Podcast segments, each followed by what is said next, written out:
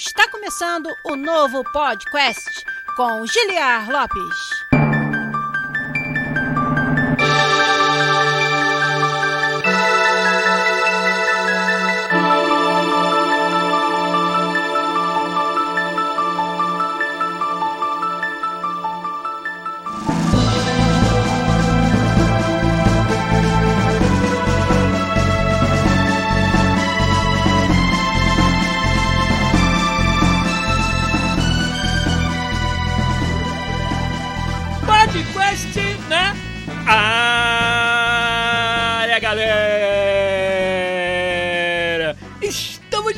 Volta mais uma vez nesse, que é o único podcast onde você conversa em português com profissionais da indústria de games internacional.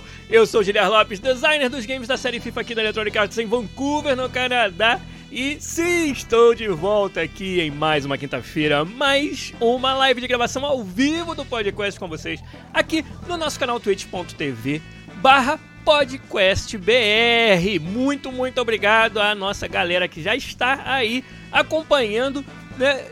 Tá ignorando o que possa estar passando na televisão nesse momento, né? Pra estar aqui com a gente. Ou talvez você não esteja ignorando, talvez você esteja aí né, fazendo um multitask dual screen, a, a, vendo aí também a, a, prova do líder, né, do, do, Big Brother Brasil 22, é claro que é disso que eu tô falando. Todo mundo ligado, né, no, no Big Brother Brasil. Como é que vocês estão? Boa noite, como é que tá tudo aí? Como é que tá essa força? Salve, salve, galera do nosso chat. O Erdu Oliveira, primeira vez por aqui, deu seu boa noite, boa noite para você, Erdu Oliveira.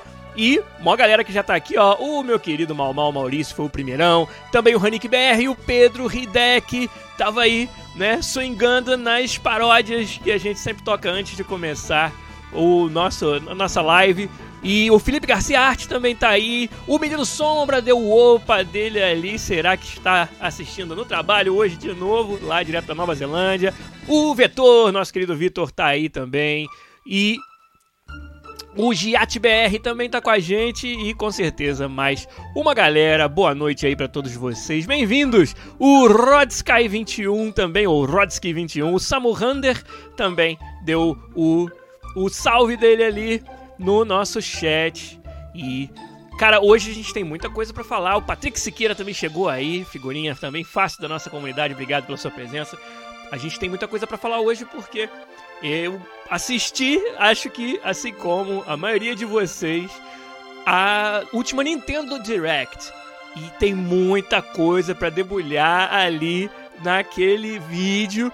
A E3 nem começou, a Nintendo já ganhou a E3, né? Vamos combinar assim. O Erdu Oliveira falou ali, ó, primeira vez aqui na live, mas acompanha o podcast no Spotify. Lembrando que na semana passada eu fiz esse apelo, né? Galera que ouve no formato podcast, dá essa força pra gente, vem pra cá. Às quintas-feiras à noite, ó, hoje 11 e 3 da noite no horário do Brasil, 6 e 3 da tarde aqui pra mim. O trabalho me ocupou um pouquinho mais, hoje eu não pude chegar tão cedo quanto eu gostaria, mas Sim, estamos aqui na quinta-feira à noite. Obrigado, Erdu Oliveira, por ter atendido ao meu chamado. Também o Vinícius HVC tá lá dando seu salve. E o Pedro Hidek assinou por 12 meses, cara. Você nos apoia. Muito, muito obrigado. Assinou com sua conta Prime Gaming aqui no, na Twitch. Muito, muito obrigado. Você sabe que você e todos os nossos apoiadores são responsáveis pra gente estar de volta aqui. Ó, o Rod Sky 21 falou, tava com saudade, que bom que o podcast voltou. E o Vinícius também falou, não sabia que o podcast tinha voltado, tô muito feliz, acabei de descobrir. Que bom, né? Já é o terceiro episódio que a gente grava aqui nesse ano 2022, depois que nós decidimos voltar né, por pedido do, da galera, né, da comunidade, decidimos voltar ao formato podcast que vocês amam. Então hoje Episódio 391 chegando no episódio 400. Olha só, cara. É muito, é muito episódio de podcast para uma pessoa só. E nós vamos falar, como eu disse, sobre o Nintendo Direct e tentar falar um pouco sobre a estratégia de mercado da Nintendo, que eu acho que é um personagem único do nosso mercado, da nossa indústria de games, com uma interpretação muito própria. Já falamos várias vezes deles aqui, acho que é bom a gente dar mais uma atualizada, aproveitar né, o gancho do Nintendo Direct, de algumas coisas que foram anunciadas, de algumas surpresas até que a gente viu nesse evento. E aí, como eu falei, né? Nintendo chegou chegando já em 2022. Eu vi muitos comentários positivos, inclusive no Twitter, de pessoas falando que, cara, vou jogar mais meu Switch do que meu PlayStation 5 esse ano. Que eu acho que, né, talvez seja um exagero. Pra mim tá mais pau a pau ali. Mas vamos ver, vamos ver o que vocês acharam também. Eu gosto muito de fazer essa gravação aqui com a interação com a nossa galera no chat. Então, já vou deixar essa pergunta para vocês aí, bem aberta, para que vocês comentem e já comecem a movimentar nosso chat pra gente já entrar a fundo nesse assunto. A pergunta é claro que é qual? O que mais vocês curtiram nos anúncios e tudo que foi mostrado no último Nintendo Direct. Espero que vocês tenham assistido. Foi o que? Foi ontem, né? Foi muito recente, acho que foi ontem, na quarta-feira. Então, espero que vocês tenham visto, espero que tenha coisas aí que tenham agradado a vocês. Quero saber da galera do chat, inclusive, Super Kikachu, que acabou de chegar aí, ó, feliz de estar de volta ao podcast. Então, muito obrigado pela sua presença aqui na live. E aí, aproveita, ó, já responde aí pra mim. O que vocês acharam do Nintendo Direct? Quais foram os seus destaques? Eu subo a musiquinha aqui, aquela transição manual, como vocês sabem, agora a gravação é sem edição, então o que passa na live vai pro podcast. Então já peço desculpas de antemão pelos problemas técnicos, mas vou fazer aquela transiçãozinha manual aqui, beber uma aguinha e para começar com tudo, para dar alguns avisos rápidos e ler as respostas de vocês. Então vamos lá para o nosso primeiro intervalinho de hoje.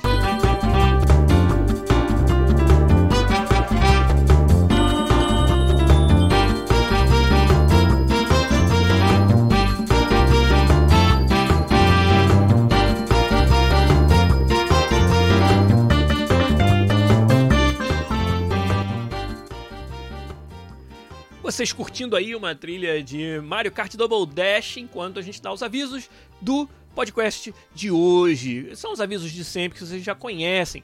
Querem interagir com a gente, querem participar das gravações, participar do nosso conteúdo aqui, me ajudar a fazer esse conteúdo que é para vocês, que é para a comunidade. É aqui no twitch.tv barra podcastbr que você faz isso. Quem tá ouvindo aí na versão podcast, seja, seja no Spotify, seja no seu agregador favorito, seja até no YouTube assistindo a íntegra da nossa gravação, que eu sempre publico por lá.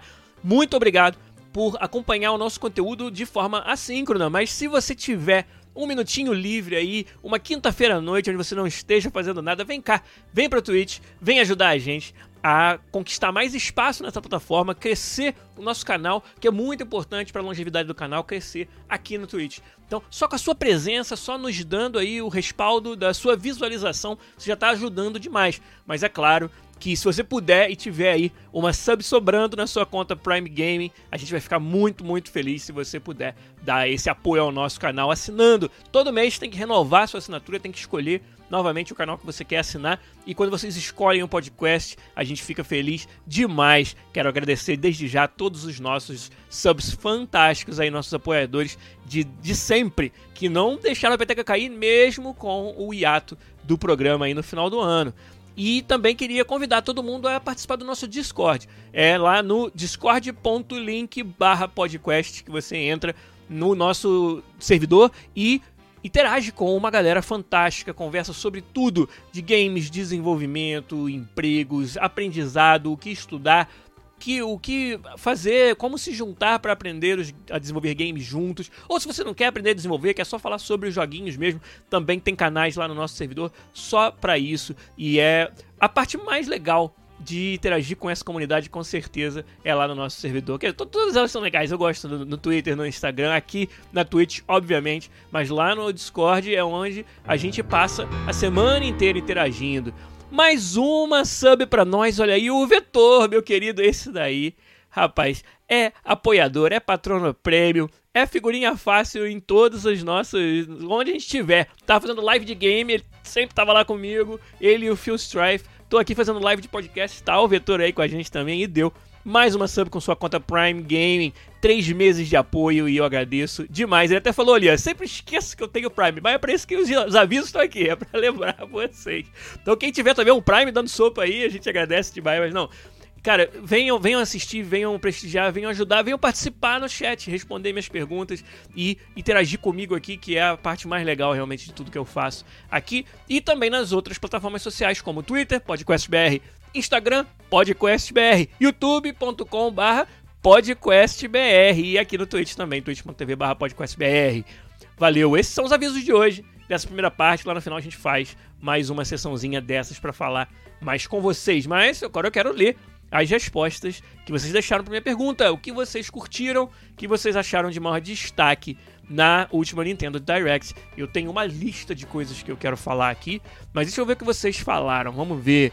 É, o JetBR queria saber se eu já testei o FIFA no Steam Deck, o famoso matador de Nintendo Switch, só que não, né?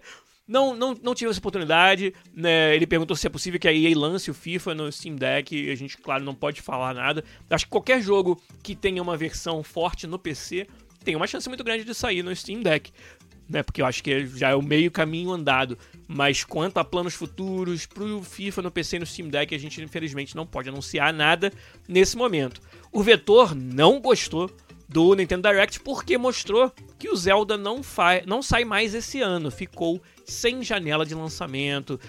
É, o Zelda é aquele elefante branco no meio da sala que não apareceu, né?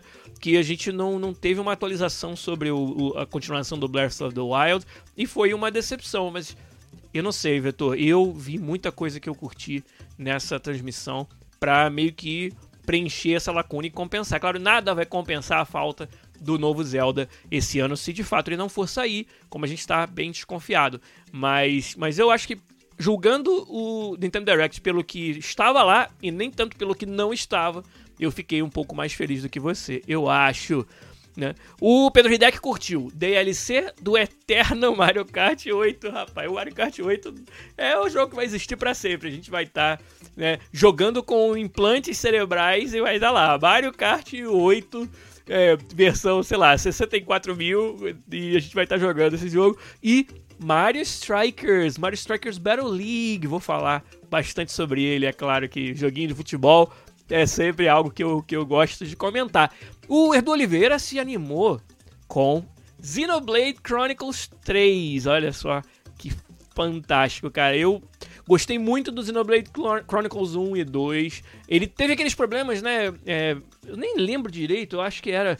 É, ele foi lançado para uma versão do Nintendo 3DS é, mais parruda, né? E um deles, pelo menos, acho que foi o Chronicles 1. E aí não rodava no Nintendo 3DS normal, tinha que ser o 3DS Excel, eu não lembro agora o nome. Cara, teve tantas versões desses portáteis da Nintendo, eu não lembro mais dos nomes. Né? Teve Nintendo até 2DS tem, né?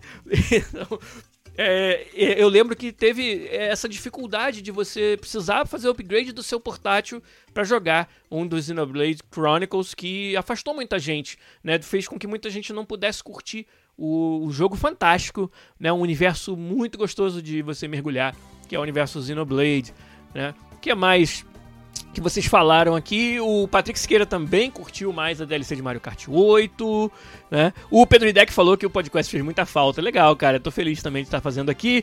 O Edu, Edu Oliveira falou que o Super Mario Strikers é o que ele mais quer jogar do, desses anúncios, né? O que ele ficou mais, mais curioso. Vamos falar dele já já. É, o Kirby também, pro período Hideck, ele tá hypado.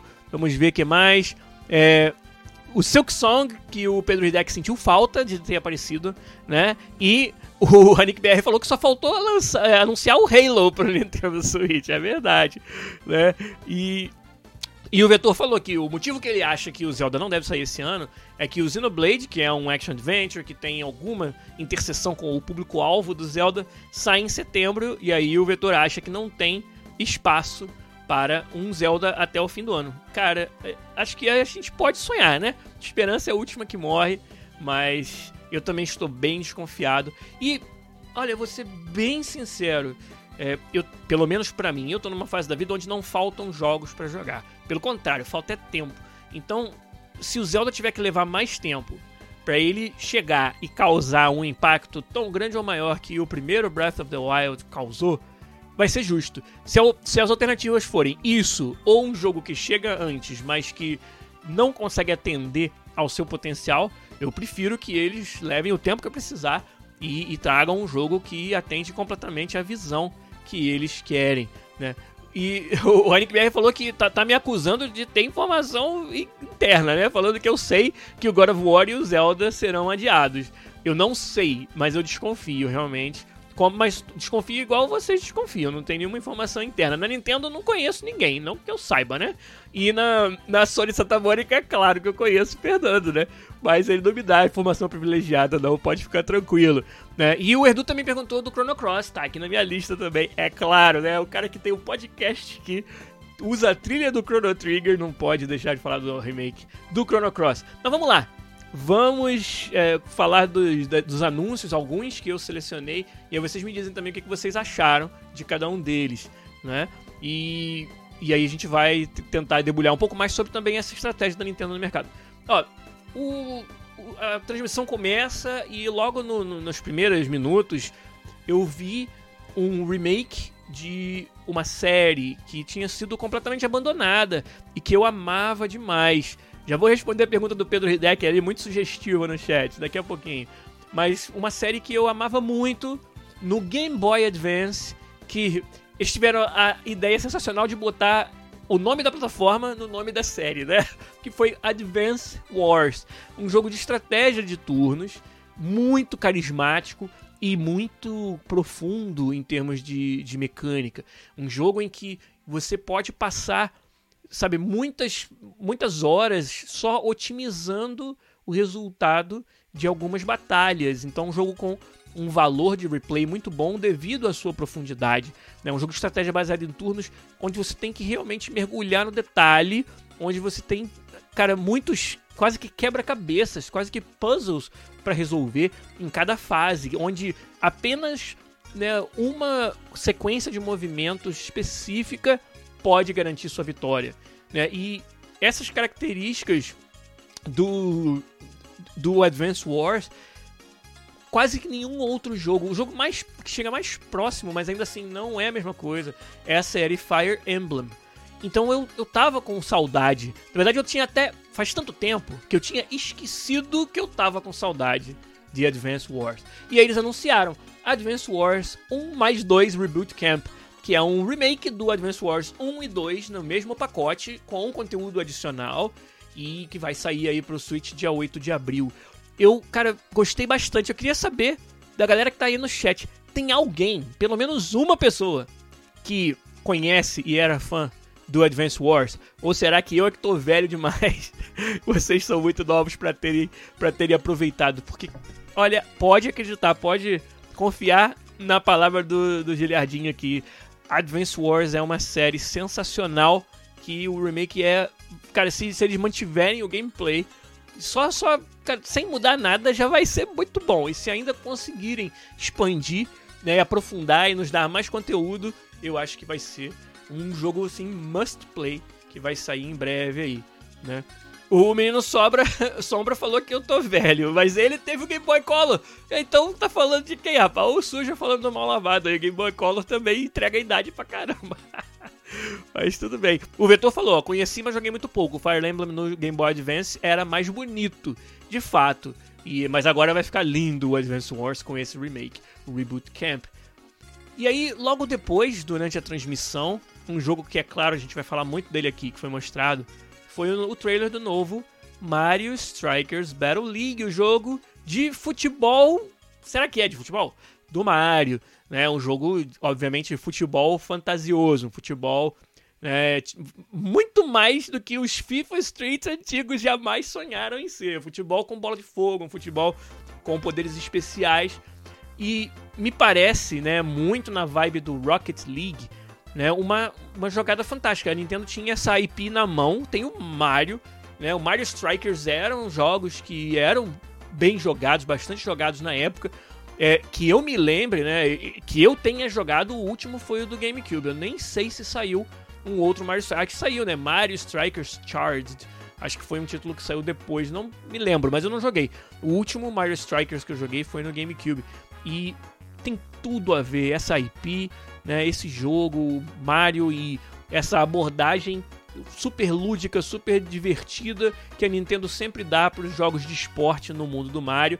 Tem tudo a ver com o momento que a gente está agora, o fato de existirem jogos casuais, é, e, e, jogos só party games praticamente, jogos para você socializar e se divertir, dar risada com seus amigos, como né, Rocket League, como é, o aquele de que, que, dos bonecos é o Among Us, mas e o Fall Guys são os dois que eu tô pensando, né? E parece tem tudo e tudo indica que o Super Mario Strikers pode pegar uma fatia desse mercado aí e atender ao, às vontades de uma galera que é esse o tipo de experiência que eles querem. Uma experiência altamente social, altamente divertida, altamente assim, descompromissada, né? E, e até, claro que as pessoas vêm é, mandar comentários para mim, sabem que eu trabalho no FIFA, e falar, caraca, aí, Super Mario Strikers é o FIFA Killer, né?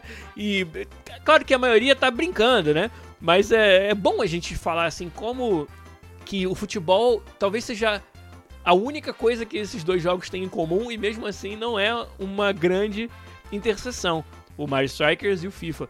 Porque totalmente outro público-alvo, outra vibe, outro gameplay, outro tudo, né? Totalmente um produto diferente que não dá nem pra gente dizer que chega perto de ser um competidor. Né? Assim como é o Rocket League, na minha opinião. Né? O FIFA até tenta entrar um pouco no campo do mais casual, né? Tem, vem fazendo isso com o, o modo Volta, que é um modo de futebol de rua, onde né, cada vez mais está virando um, um, grande arcade, né? tem vários minigames interessantes e é um lugar para você jogar com seus amigos também e enfrentar times de outras pessoas que também são amigos.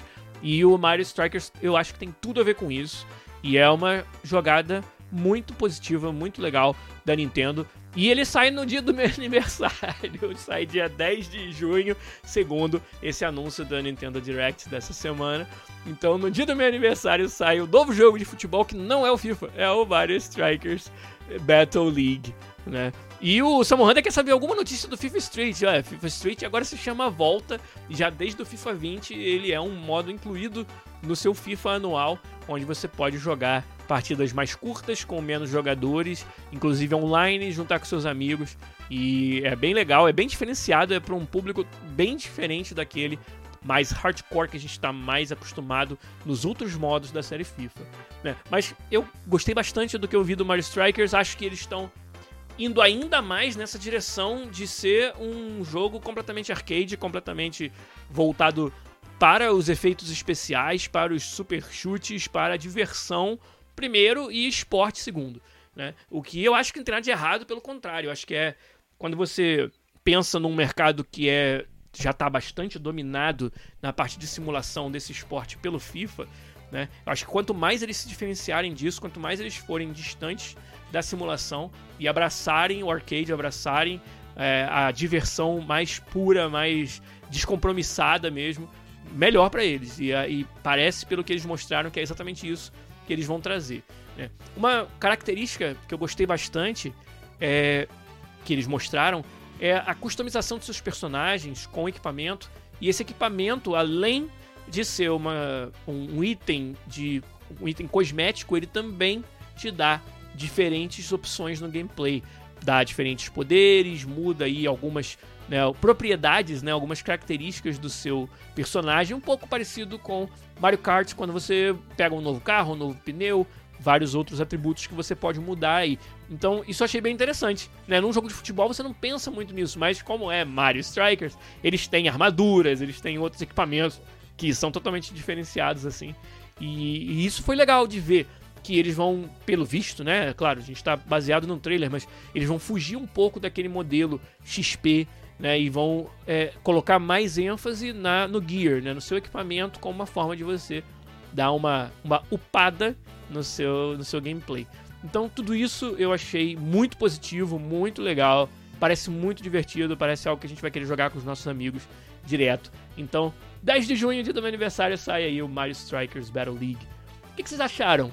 É, alguns de vocês já falaram que ficaram bem empolgados com o Mario Strikers, mas é, o que, vocês acham dele com relação até a esses outros jogos, é, vamos dizer, mais casuais, mais party games que a gente tem no mercado?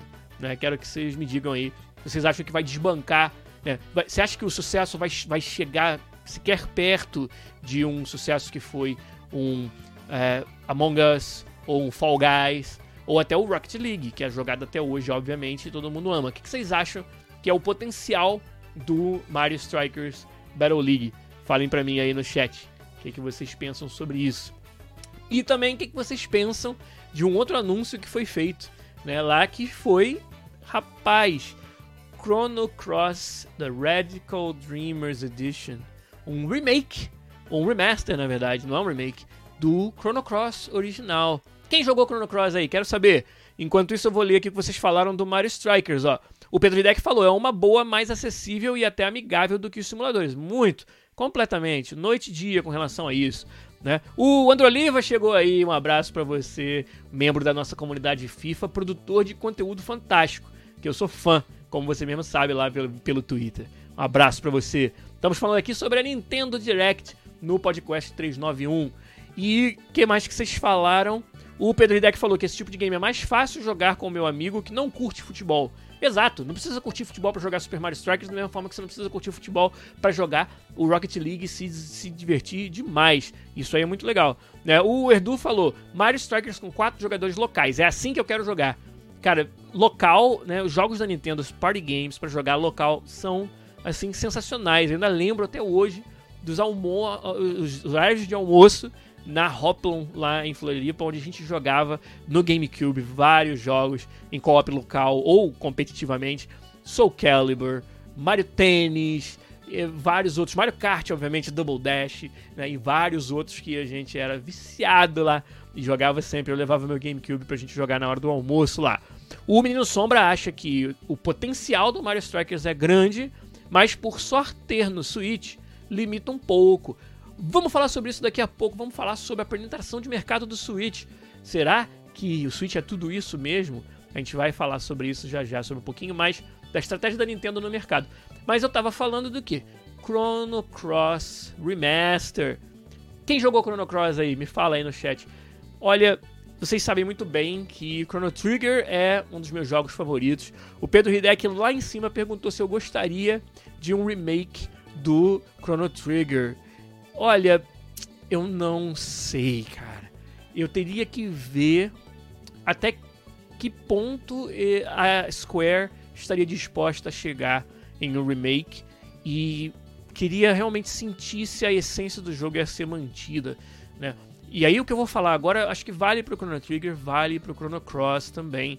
É um dos maiores atributos desses jogos e certamente um que me fez me apaixonar pelos dois, que eu amo os dois jogos, é essa não linearidade da exploração no jogo. Você poder viajar por diferentes épocas, por diferentes locais, explorar o jogo e ter conteúdo lá para você encontrar, ter várias passagens em que você vai mudar algo no passado para ver o resultado no futuro, que o quebra-cabeça que você tem que resolver para obter um item ou para avançar uma side quest, ou mesmo só para ver um desfecho diferente da história de um personagem, né? Só por causa da história mesmo. Mas é, as soluções dos enigmas que você precisa resolver, elas passam por essa exploração espaço-temporal, que eu acho que é um, cara, um atrativo gigante desses jogos. Né? E ver um Chrono Cross sendo feito um remaster, trazendo aí uma franquia que honestamente estava bem difícil de você ter acesso a ela, de você jogar. Né? Você vai ter que ir lá no PlayStation 1 para achar o Chrono Cross e era realmente muito difícil. Acho que teve até alguns relançamentos para PlayStation 2, mas mesmo assim, né, já muito antigo e um jogo que é difícil de você até é, falar para seus amigos, pô, pega para jogar, vai pegar como, né? E agora o remaster vai possibilitar isso. Isso eu acho muito legal. Acho que as, as mecânicas e a história ainda se, devem se sustentar de novo. Pode ser o Giliar nostálgico aqui, lembrando de um jogo fantástico de muitos anos atrás que talvez não se segure com as próprias pernas hoje, mas eu acho que não. Eu tenho esse sentimento de que Chrono Cross e o Chrono Trigger também são muito jogáveis hoje ainda. O André Oliva falou ali, ó, me metendo nesse papo de remake, Crash Team Racer é o remake mais foda que eu já vi. Não sei se é porque sou muito fã, mas é muito top. É a versão Nitro Field do Crash Team Racer. É, André Oliva, a galera que jogava Crash Team Racer, eu, eu tenho alguns amigos que eram muito fãs, assim, que eram muito vidrados. E eu acho que isso aí é muito forte, né? Tem jogos, tem franquias que a gente leva no coração mesmo. E é o meu caso com Chrono Trigger e Chrono Cross, por isso que tem tudo a ver esse comentário que você fez. Provavelmente eu estou mais otimista por um remaster do Chrono Cross do que a maioria das pessoas. justamente por isso, justamente por eu ser grande fã. E acho que não tem nada de errado nisso. Acho que muitas das empresas elas fazem os remasters pensando realmente no fã, né? Pensando em, em resgatar um pouco dessa, desse sentimento, dessa nostalgia. O melhor exemplo que eu posso né, citar aqui é o remake do Final Fantasy VII, né? E eu até agora estou em cima do muro sobre o que eu acho do remake do Final Fantasy VII, sinceramente. Final Fantasy VII é um outro jogo que eu sempre fui muito fã. Eu, cara, eu era daqueles que na época só sabia falar de Final Fantasy VII em todas as rodinhas de conversa sobre games. E o remake foi muito competente, muito bom, gostoso de jogar. Agora, ele substitui a experiência original do Final Fantasy VII? Na minha opinião, ele não substitui. E acho que não tem nada de errado nisso também. Tô eu aqui meio que refletindo ao vivo, né? Fazendo quase que o react atrasado do, do Final Fantasy VII Remake. Mas pensando bem, eu acho que ele é um jogo muito gostoso, um jogo excelente, mas que não substitui o, a experiência original do Final Fantasy VII. Então, talvez um remake do Chrono Trigger fosse ter esse efeito, fosse ser muito refrescante, muito legal para quem é fã da franquia, para trazer novos fãs também. E se ele fosse feito de forma que fosse um jogo nos padrões atuais, que cujo gameplay se segurasse, eu acho que eu seria totalmente a favor. Agora, se isso iria substituir, né? E, e talvez esse nem seja o objetivo quando você faz um remake. Você não quer é, que esse seja o jogo definitivo, a versão definitiva desse jogo. Mas não, você pode querer que ele complemente o jogo antigo, mas dê uma modernizada na franquia. Eu acho que isso daí é válido, é, é cara, é super é, aceitável. Né? E eu acho que era que é assim que eu iria que eu iria encarar um remake do Chrono Trigger. É, e o, o, o, Chrono Cross, eu gostei bastante de saber que ele está sendo feito. O Vetor falou que nunca o atraiu muito o Chrono Cross. Acha que hoje ele é mais curioso com o Radical Dreamers, que é o que, que é o Radical Dreamers, gente? É um, um adventure de texto, um jogo muito antigo, muito rudimentar mas cujo mundo e história é o precursor do Chrono Cross. E é por isso que eles deram esse nome, Chrono Cross Radical Dreamers Edition, para esse remaster. Porque ele inclui o Radical Dreamers, que é essa aventura baseada em texto, no, no mesmo produto. E aí o Vetor está até mais curioso com o Radical Dreamers do que com o Chrono Cross. E o Vetor também falou sobre falta de tempo. E olha, Chrono Cross vai consumir muito tempo. É um jogo bastante profundo, bastante longo, bastante complexo mas eu tô muito empolgado. É, não sei se ficou claro nisso tudo que eu falei, a gente foi para várias direções, mas eu tô super, super empolgado com o Chrono Cross. O Menino Sombra quer um episódio do podcast só sobre o valor do remake. Que ele falou: Isso tudo que eu falei é válido. Tem um remake que é para relembrar e outros para substituir e várias estratégias diferentes. Quem sabe a gente faz um episódio só sobre isso aí em breve, falando mais um pouco sobre esse assunto. Acho que ia ser legal. Então é isso, Chrono Cross, 7 de abril. Né? Eu acho que esse é que tinha que ser o dia do meu aniversário, porque esse que ia ser um presente digno pra mim, né? E, e, e, o Chrono Cross, na verdade, sai antes, sai dia 7 de abril, e o Super Mario Strikers é que sai dia 10 de junho, meu aniversário. Mas gostei muito. Fiquei bem, bem feliz em ver esse anúncio da Square. Depois, até zapeando na, na, nas internets, eu descobri que ele vai sair para outras plataformas também, não só pro Nintendo Switch o Chrono Cross Remaster, que vai ser bem legal. O que mais? O Renick BR, ele chega no chat para apavorar sempre, né? Na semana passada, no episódio 390, ele é, meio que mostrou uma certa incredulidade se eu era realmente fã dos jogos da série Souls, dos Souls-like ou não, né? Como assim? Ele gosta de jogos Souls-like? foi, foi engraçado e foi meio que um insulto, assim, de leve. Foi engraçado. E agora ele quer apavorar de novo, querendo saber qual o melhor jogo já lançado pela Nintendo, rapaz. Olha, é, vai ficar como exercício para vocês aí. Eu sou suspeito para falar, o Chrono Trigger talvez não valha, eu acho que o Henrik Berg quis dizer jogos first party, jogos feitos pela Big N.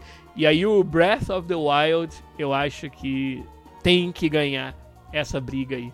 Acho que não tem muito jeito não, Hanik BR. Acho que eu vou ter que me comprometer com a sua pergunta aí. Eu acho que o Breath of the Wild até hoje, com vários outros que estão próximos ali, É, e o, o menino Sombra falou Pokémon Blue do Game Boy Color, entregando mais uma vez a idade, né? Vamos combinar, mas tudo bem.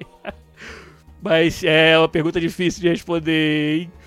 O Erdu perguntou se eu tô preparado para liberar todos os personagens. O Chrono Cross é um jogo famoso por ter, cara, um, uma multitude de personagens jogáveis e muitas formas até obscuras de destravar, de, de recrutar esses personagens. Então vai ser gostoso é, voltar a jogar sem walkthrough, sem nenhum tipo de dica, que certamente eu não lembro de, de como era, como a gente fazia para recrutar todos os personagens. Eu lembro que na época tive uma ou duas playthroughs cega, as cegas, sem nenhuma ajuda, e depois, claro, fui procurar os guias, os detonados, os walkthroughs para tentar recrutar todo mundo.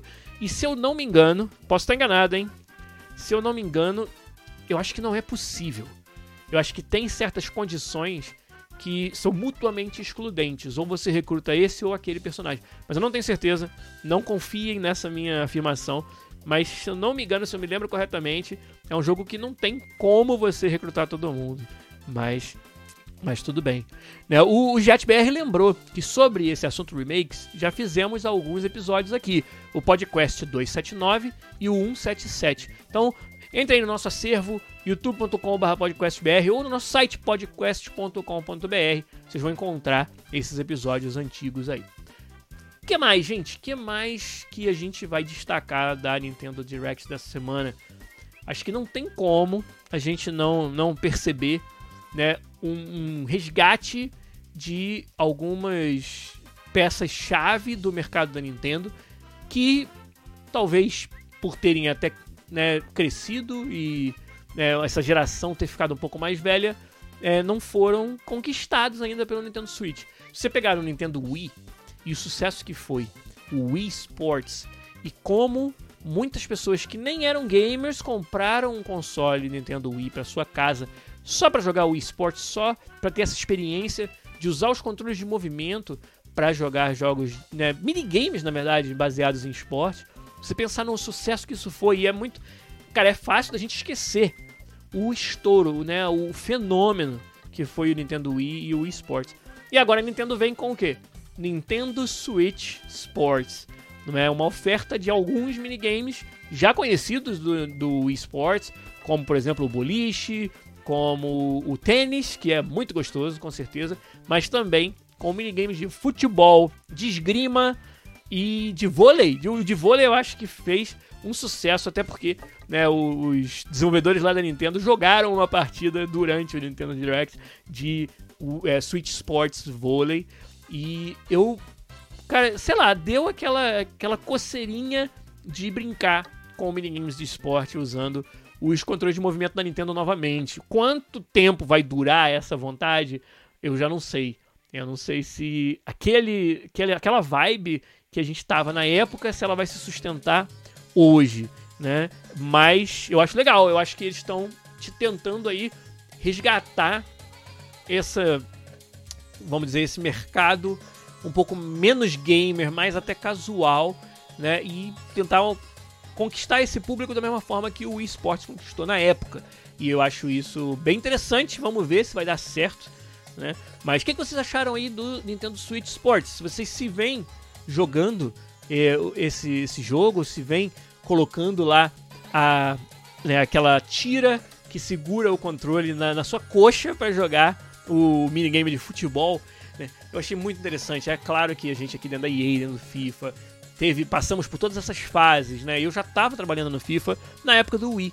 E então toda essa né, ideia de você usar a detecção de movimento para jogar jogos de esporte, ela também passou dentro da EA. Na época a EA até lançou um jogo entre jogo entre aspas de fitness chamado EA Sports Active, EA Sports Active 2, que vinham com acessórios para você fazer exercício enquanto jogava usando os controles de movimento do Wii. E foi um bom sucesso. Eu lembro que o, Nintendo, o EA Sports Active, principalmente o primeiro, foi um jogo bastante jogado. Né? Eu lembro que ele vinha com uma, com uma, uma, uma fita elástica, né? que você usava para fazer alguns exercícios de resistência. E, e de novo, é, chamar de jogo tem que botar aspas aí, né? Porque não é exatamente isso, mas eu me lembro do EA Sports Active. Olha aí, o Barbosa, ou a Barbosa, não sei, não sei qual é o seu pronome favorito, é, com três zeros, né? Barbosa assinou também com a sua conta Prime Gaming. Muito obrigado, são dois meses de apoio aqui a gente. Valeu demais, Barbosa. Valeu demais a todos vocês que assinam aqui com a gente. Super feliz com esse apoio. Gente, tem um monte de outros comentários aqui. Ó. O Pedro Hidek deu tchau dele, um abraço para você. Tomara que você ouça o resto na versão podcast. O Menino Sombra falou: gente, esse jogo de mexer, se mexer, cansa, né? Mas é sensacional como jogo de bebida, né? O drinking game, muito engraçado. É isso mesmo. Né? O Vetor falou que ele teve uns problemas legais por conta dos Wiimotes voadores. Né, jogando lá no Wii e tacando o Wiimote na, na, na televisão sem. É, porque você não, não tava com ele seguro, né? Tem que ter cuidado, rapaz. Né? O, o Erdu Oliveira me lembrou do Ring Fit Adventure, que é um jogo de fitness da Nintendo que já existe. E ele falou: gostaria que o esportes fosse mais na vibe do Ring Fit, só que mais acessível. O Ring Fit, teve uma época que eu procurei para comprar e não tava achando, você acredita? Cara, é, é, é, você me lembrou, eu tinha esquecido completamente da existência do Ring Fit Adventure do Nintendo Switch. E agora, Nintendo Switch Sports. É, teve data anunciada? Deixa eu ver. Nas minhas anotações eu não peguei uma data de anúncio. Eles falaram que ia ter um teste, né, um beta teste em breve, mas vamos ficar aguardando aí o lançamento do Nintendo Switch Sports. Muito interessante esse anúncio também. Agora então eu vou levantar aquela música mais uma vez, beber uma aguinha, que é cansativo aqui. Vocês podem ver que a gente vai num ritmo acelerado e vai né, diminuindo um pouco esse. Né, cansando um pouquinho. Mas não, não tem cansaço não. Vamos com tudo continuar falando de Nintendo, falando da sua estratégia, falando de alguns outros anúncios e o que eles significam para essa estratégia de mercado da Nintendo. Depois de, desse mais um intervalinho de mais alguns avisos. Enquanto vocês falam para mim aí é, que, que vocês. Como que vocês enxergam a, Nintendo no mercado atualmente? É, vocês acham que a Nintendo é o líder de mercado? Vocês acham que a Nintendo está no seu próprio mercado, talvez? Como é que vocês avaliariam a presença da Nintendo no mercado de games hoje? E se ela é de fato é, tudo isso, né? Se ela continua tendo um papel de destaque na indústria, se para você não, né? O que você curte e o que você é, consome tá muito mais nas plataformas da Sony e da Microsoft. Fala pra gente aí o que vocês acham da Nintendo no mercado nesse momento. Vou fazer aquela transição rapidinha aqui, beber uma aguinha, dar uns avisos e leio as respostas de vocês na volta.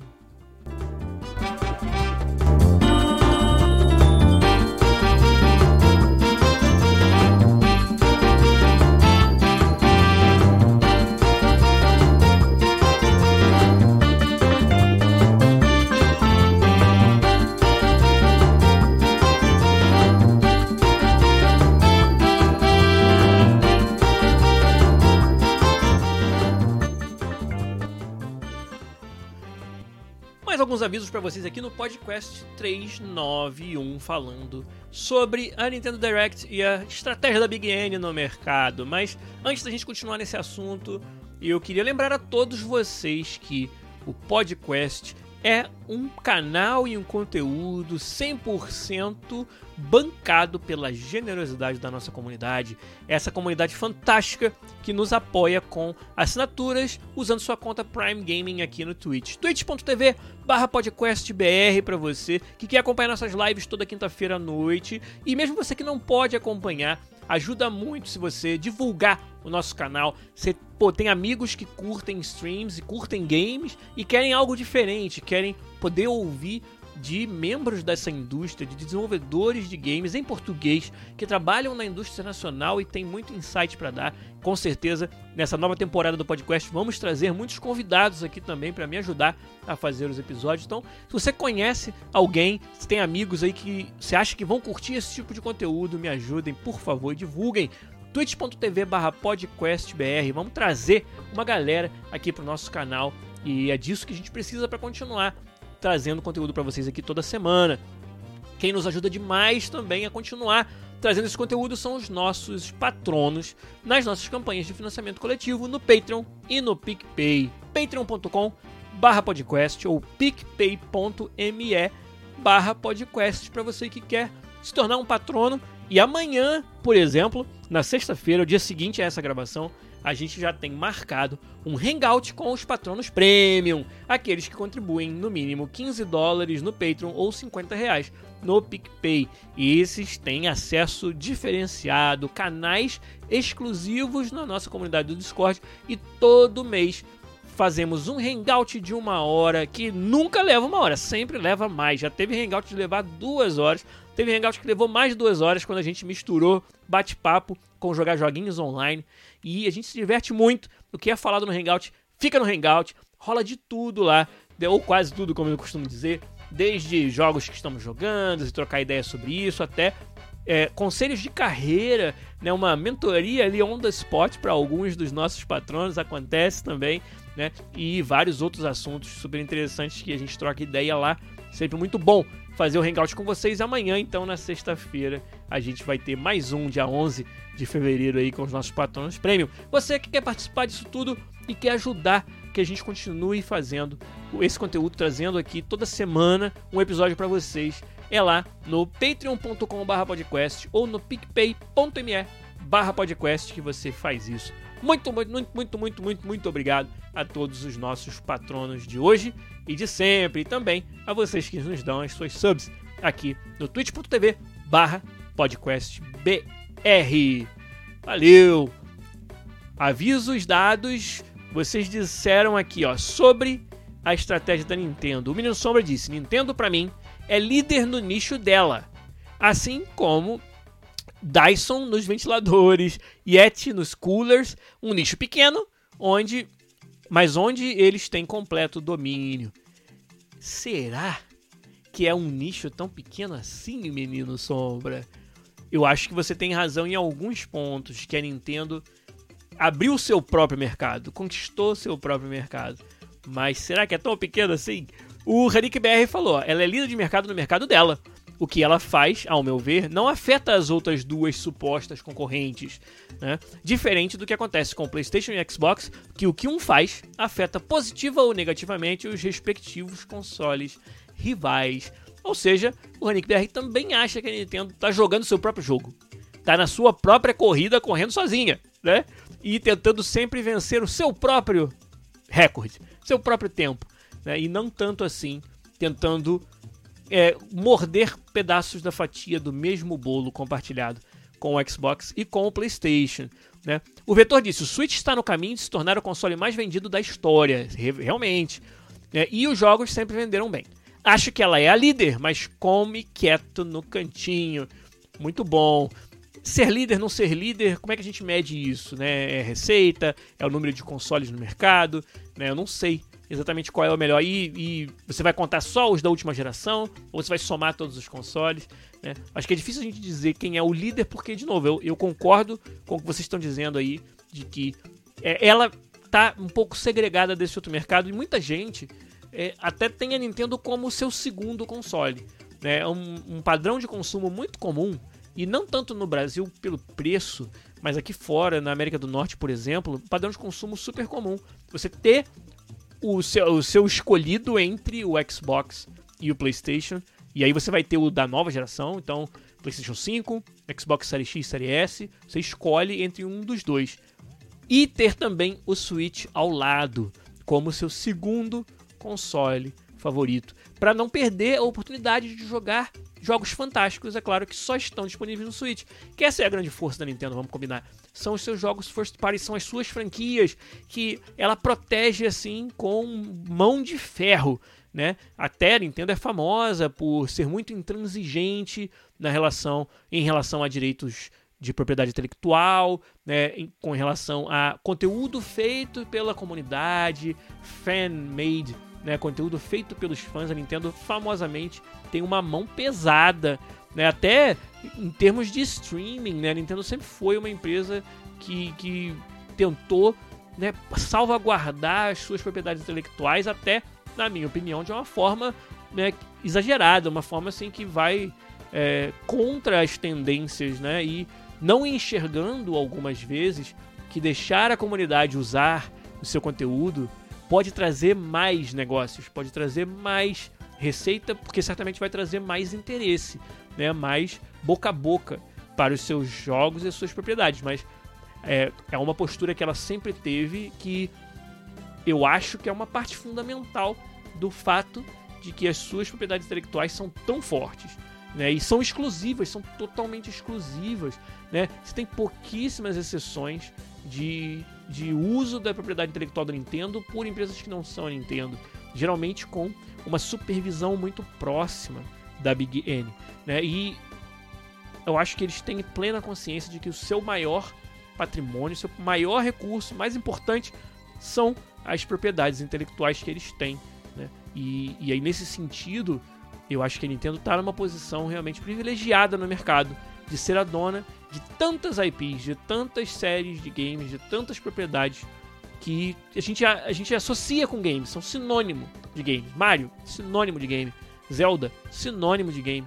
Pokémon, que é da Game Freak, com a Nintendo, etc., mas tá tudo ali no mesmo balaio, sinônimo de game. Né? Pokémon Legends Arceus aí, muito um grande sucesso. Todo mundo comentando, né? Nós falamos sobre ele também no episódio passado. Quem perdeu, procura lá o podcast 390 para saber o que, que eu tô achando de Pokémon Legends Arceus. O que mais que vocês falaram aí? O Erdu falou que acredita que a Nintendo consegue vender bem para o seu próprio mercado. O gamer de hoje tem um PC ou Xbox ou PlayStation 5 e se perguntam se compram o Switch também. Exatamente isso que eu estava falando. Né? Você escreveu antes até de eu falar. O Giat BR falou: a grande estratégia da Nintendo está num console que tem muito tempo de mercado, mas continua no mesmo preço de lançamento e com jogos sendo lançados. E o público não reclama de gráficos e de FPS, porque é, é, é, não é isso que o público procura. Né? Você acabou de me lembrar, GiatBR, de uma pergunta que foi feita numa entrevista que eu dei uma vez é, para o pessoal do Game Mania. Né? E lá eles me perguntaram isso, que se eu como nintendista, como fã, eles sab sabiam que eu gostava muito da Nintendo, se eu não ficava triste de que a Nintendo deixou de ser um, a fabricante de um console de ponta, como ela era antigamente. Né? E agora é um console meio mais fraquinho, né? ali numa contramão do, do mercado. E eu lembro que eu respondi que isso não me deixava triste porque não era isso que eu buscava nos jogos da Nintendo a prioridade para mim quando eu jogava Nintendo e jogo ainda é, não é o gráfico de ponta, não é o ultra realismo, não é o mais alto FPS ou a mais alta resolução, é realmente essa experiência mais lúdica com propriedades intelectuais que eu amo. Ah, eu gostaria de ver um, um Zelda com toda a tecnologia disponível no PlayStation 5 e no Xbox Series X? É claro que eu gostaria. Mas essa é a minha prioridade quando eu jogo Zelda? Não é a minha prioridade. A prioridade é o gameplay único, né? As características de jogo e de, de mundo, né? E a sensação, a experiência fantástica que esses jogos proporcionam, independente até dessa desse lado mais tecnológico. Então, é só por isso que eu acho que eu não fico. Não é algo que eu me, me pego pensando, ah, pô, sacanagem, Nintendo poderia estar mais na ponta, na vanguarda da indústria. Porque se, se o preço de mais pessoas terem acesso aos jogos é você ter um console um pouco mais fraco para ser mais barato, e vamos combinar, no Brasil a gente acaba tendo o pior dos dois mundos, que é o preço não é barato, o preço é muito caro. A Nintendo tem esse né, esse histórico conturbado de sua representação no país. Né? E o console não é o console mais parrudo. E além disso, o poder aquisitivo no Brasil torna bem difícil que um gamer tenha dois consoles ao mesmo tempo. Então, essa escolha entre jogar na Nintendo ou jogar um dos consoles da última geração é uma escolha muito dura, muito difícil de fazer para quem está no Brasil, tendo que pagar o custo Brasil desses jogos e desses consoles. Né? Então, esse eu acho que é um problema, que é bem específico de mercados como o Brasil para a Nintendo, mas que aqui fora, como eu falei, é, não incomoda tanto porque o poder aquisitivo permite que as pessoas tenham o Switch como seu segundo console, muito mais com muito mais presença do que talvez é no Brasil devido aos valores e aos preços, né? E eu já te perguntou, mas por que, Giliar, você acha que a Nintendo não lança um novo console da nova geração também? Eu acho que em parte é entender que o seu público E isso aí é algo que talvez passe desapercebido um pouco para quem não está dentro da indústria. Né? O seu público, público da Nintendo, tem uma resistência um pouco maior a fazer esse upgrade, porque muitos deles são um pouco mais casuais. Muitos deles, de novo, a motivação que os leva a jogar a Nintendo não é estar com o console mais poderoso ou com os gráficos mais bonitos do mercado, e sim essas experiências. Então, vocês podem ver que historicamente a Nintendo sempre teve bastante problema, bastante dificuldade em transições de geração. Pode ver que jogos, como algumas versões dos jogos da série Zelda, foram lançados bem na época da transição e a Nintendo se viu obrigada a fazer o jogo para as duas gerações. Justamente porque ela sabe, e isso aí é algo que quem estuda o mercado e a indústria enxerga, ela sabe que a curva de adoção dos seus novos consoles é uma curva mais longa do que tipicamente da Sony e da Microsoft. Ou seja, os clientes Sony e Microsoft adotam a nova geração mais rápido do que os clientes da Nintendo. Né? E isso eu acho que tem esses fatores de perfil do consumidor. Né? E, de novo, quando a gente fala sobre público-alvo, a gente está generalizando. Vai ter ali né, nesse público um subgrupo de early adopters, como a gente chama, né? As pessoas que adotam a nova geração mais cedo. Em todos os consoles você tem isso, mas ainda Nintendo não é diferente. Mas quando você faz essa média quando você traça essa curva, você enxerga que na média o perfil do consumidor da Nintendo é um perfil que demora mais para adotar uma nova geração. Então isso faz com que a decisão de lançar um novo console e uma nova geração para a Nintendo seja uma decisão mais difícil com um peso maior do que para as outras. Então esse é um dos motivos pelos quais, além do custo, né? além de que os consoles da Nintendo, pela sua característica de terem sempre algum tipo de inovação no input, né? e às vezes no output também, no caso do Switch, caramba, ele além de tudo tem que funcionar como portátil.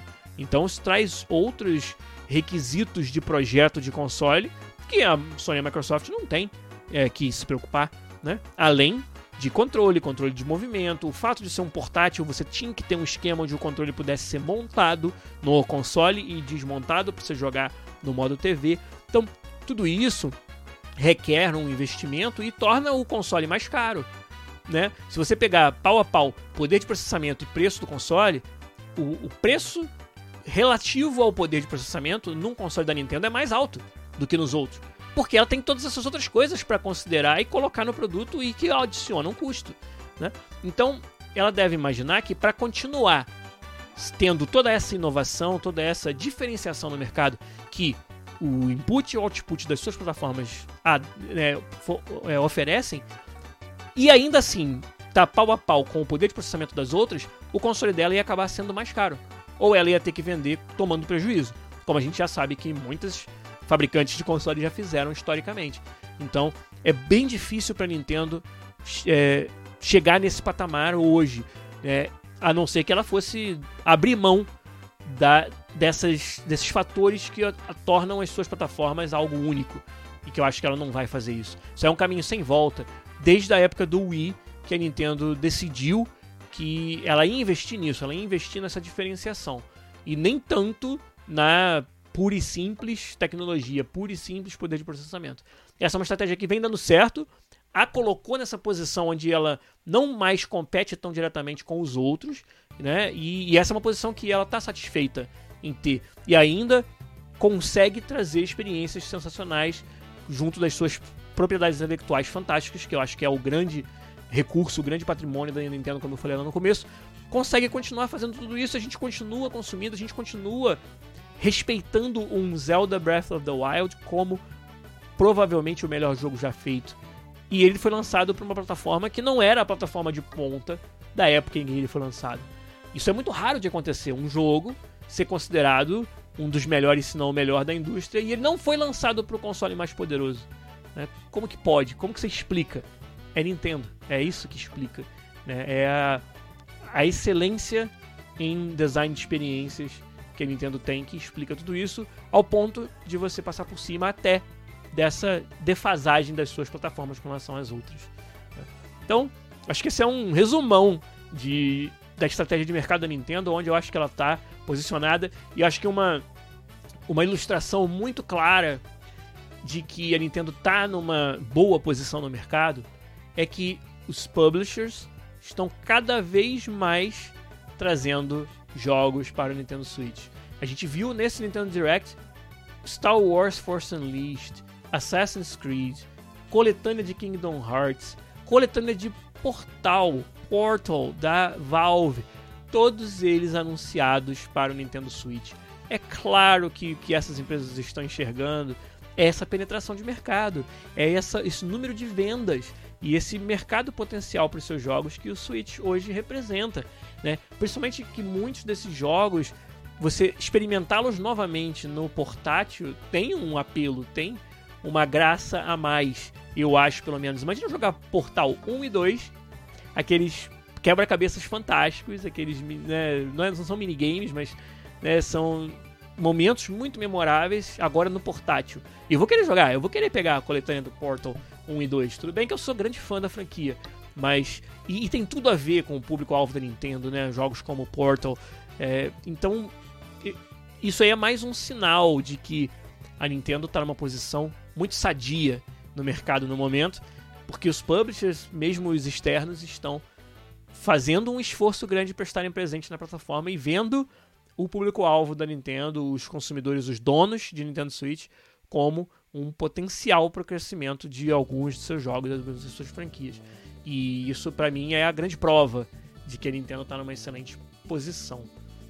A gente podia falar mais aqui, ó. Eu tinha outros jogos anotados, como o novo Kirby and the Forgotten Land, que já dia 25 de março vai estar tá aí. Eu gostei bastante do que eu vi. É, o Xenoblade Chronicles 3, que a gente até mencionou lá no começo, é um outro que eu tinha anotado aqui. E também o, o Disney Speedstorm, que é o Mario Kart da Disney, é, né, que vai ser lançado também com personagens da Disney, da Pixar e cenários dos, dos filmes e das séries animadas. Muito interessante também. Mas acho que a gente falou bastante, acho que a gente explorou bem esse assunto, né? O Giat perguntou: para quem quer entrar agora nesse mundo o que recomendaria? O Switch normal ou o Lite?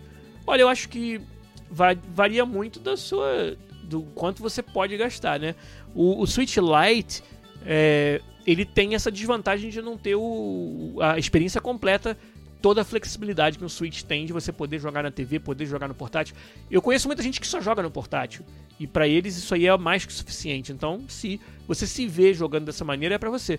Eu tenho certos jogos no Nintendo Switch que eu ainda gosto mais de jogar na TV. Ainda faço questão de jogar na TV. E, e por isso que, para mim, eu acho que seria um pouco incompleta a experiência se eu não tivesse essa possibilidade. Mas a experiência é o principal. E se o estilo de, de jogar essa experiência no portátil for suficiente para você, for algo que você se vê fazendo 100% do tempo, cara, vale muito a pena o Switch Lite, na minha opinião. Ainda tem o Switch OLED, né? que eu nem tenho um ainda, eu gostaria de, de poder fazer esse upgrade. O Vetor falou, no início só jogava no portátil, hoje só joga na TV. É, eu jogo boa parte das vezes na TV. Apesar do que o Pokémon Legends Arceus eu tô jogando direto no portátil, mas é, eu levo ele para outros lugares, eu vou fazer outras coisas e tô com ele ali no meu bolso jogando um, um Pokémon Legends Arceus no portátil, mas é, o Zelda Breath of the Wild, por exemplo, eu joguei todo na TV. Até porque é um jogo lindo, né? Um jogo que merece a minha TV, merece a alta resolução e o maior poder de processamento que o Switch tem quando ele está docado, né? Então, gente, é isso. Acho que por hoje a gente explorou bastante esse assunto de Nintendo Direct, posição da Nintendo no mercado. Gostei muito da interação com vocês. O chat foi muito legal hoje. Foi um episódio um pouco mais denso, né, de, de conteúdo. Espero que vocês tenham gostado. Espero que essa nova fase do podcast esteja atendendo às suas expectativas.